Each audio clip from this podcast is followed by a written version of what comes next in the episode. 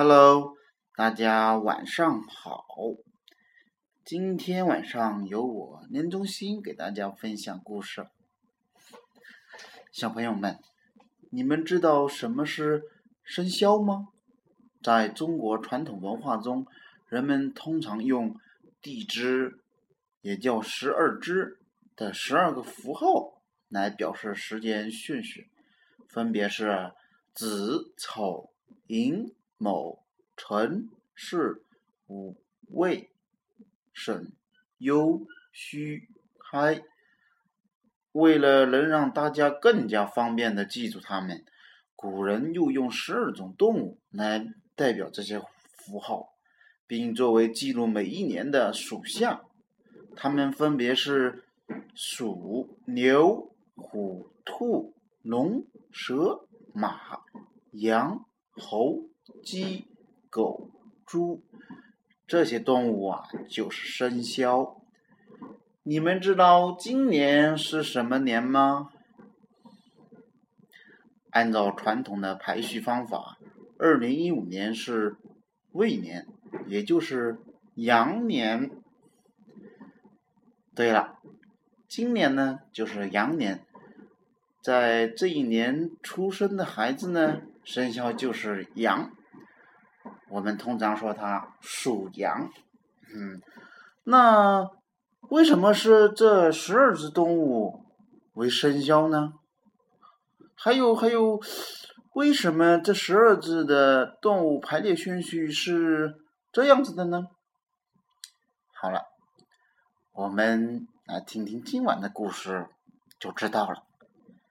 今晚的故事名字叫《十二生肖传说》。传说在很久很久以前的中国古代，玉皇大帝向天下宣布，要举行一次动物渡河大赛。最先到达终点的十二只动物，就可以用自己的名字代表一年，成为这一年的生肖。于是动物们啊，纷纷排列在河边，跃跃欲试。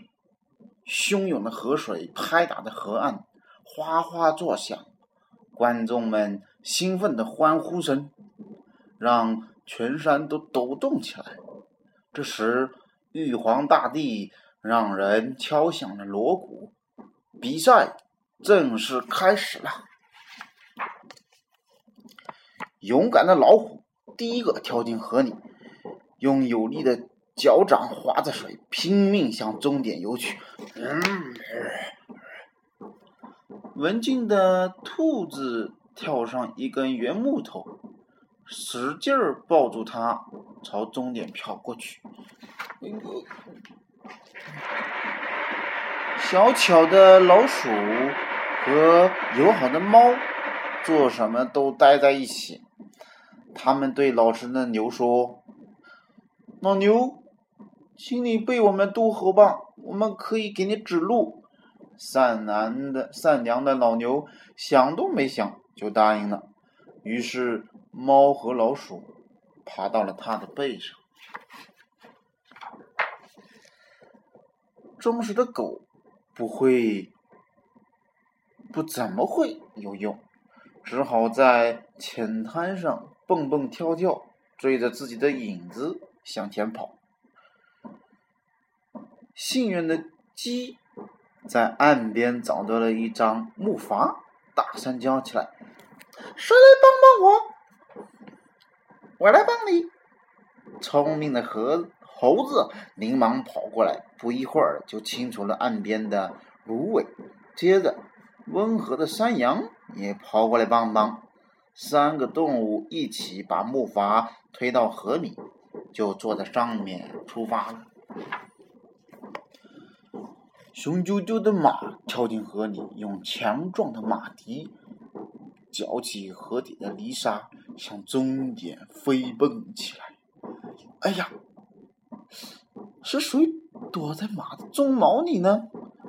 原来，聪明的蛇早就藏在马的身上，准备毫不费力的渡河呢。快活的小猪却一点儿也不着急，他把一个脚趾伸进水里，可是马上就抽了回来。嗯，我饿了，我得先吃点东西。他懒懒散散的说。于是，小猪吃了又吃，吃了又吃，直到它长得像一个圆鼓鼓的球。接着，他又倒在泥沙上。呼呼大睡起了。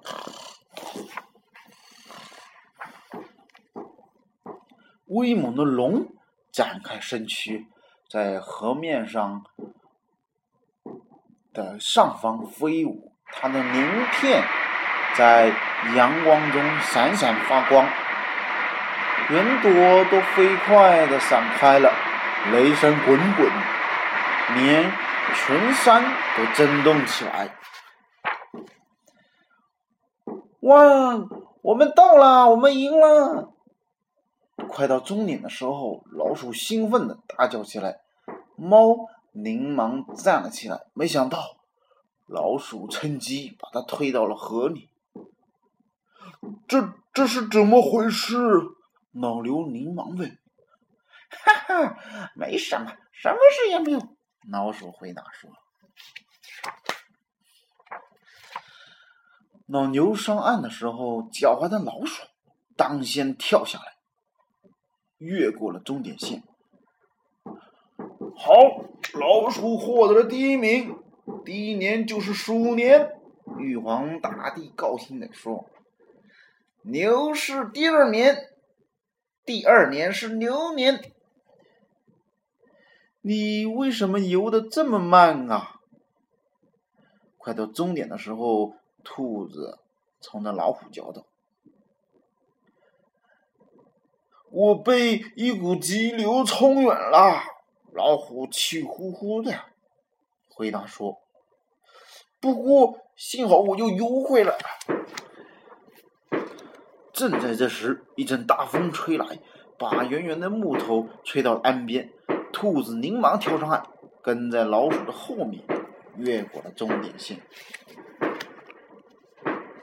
接着，长长的龙从天空中落了下来。玉皇大帝好奇的问：“你为什么现在才到呢？”有个地方遭受了可怕的旱灾，所以我停下来。降了一场雨。龙舞动的身体回答：“我还看见一只可怜的兔子趴在木头上。”在河里飘来飘去，所以又把它吹到了岸上。你有这么好的心肠，我真高兴。玉皇大帝说：“你是第五名，第五年就是龙年。”不久，熊赳赳的马也向终点跑了过来。第六名应该是我了，他想。可是。蛇从马的鬃毛里窜出来，吐了吐石头、舌头，抢在前面划过了终点线。山羊、猴子和鸡坐在磨筏到了岸边，也跳了上来。你们三个团结合作，我也很高兴。玉皇大帝夸赞说：“第八、第九和第十年。”分别是羊年、猴年和鸡年。这时，狗摇着又短又粗的尾巴，朝玉皇大帝跑来。哎呀，我只顾着在沙滩上玩玩，差点忘了比赛的事。他汪汪叫道。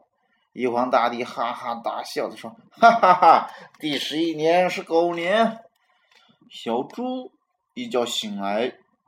才挺着圆鼓鼓的肚肚子，不慌不忙的过了河。你也不错，玉皇大帝说。那么最后一年就用你的名字了。你第十二年是猪年。过了很久，可怜的猫终于爬上了岸。可是比赛早就已经结束了。比赛只有十二位胜利者，猫永远不可能得到这份特殊的奖励了。因为这件事情啊，猫一直到今天还恨透了老鼠。哈哈，你们知道为什么猫喜欢老鼠了吧？嗯，好了。今晚的故事就到这儿结束了。你们清楚了他们的排序了吗？谁第一个到的呀？对了，是老鼠，然后是牛，然后是老虎，然后是兔子，然后是龙，在后面是蛇，然后是马。然后是羊，然后是猴，然后是鸡，然后是狗，然后呢，最后一个那就是肚子吃的圆鼓鼓的猪了。嗯，好了，今晚的故事就到这儿了，谢谢你们的收听。好了。应该睡觉了吧，宝贝。好了，晚安。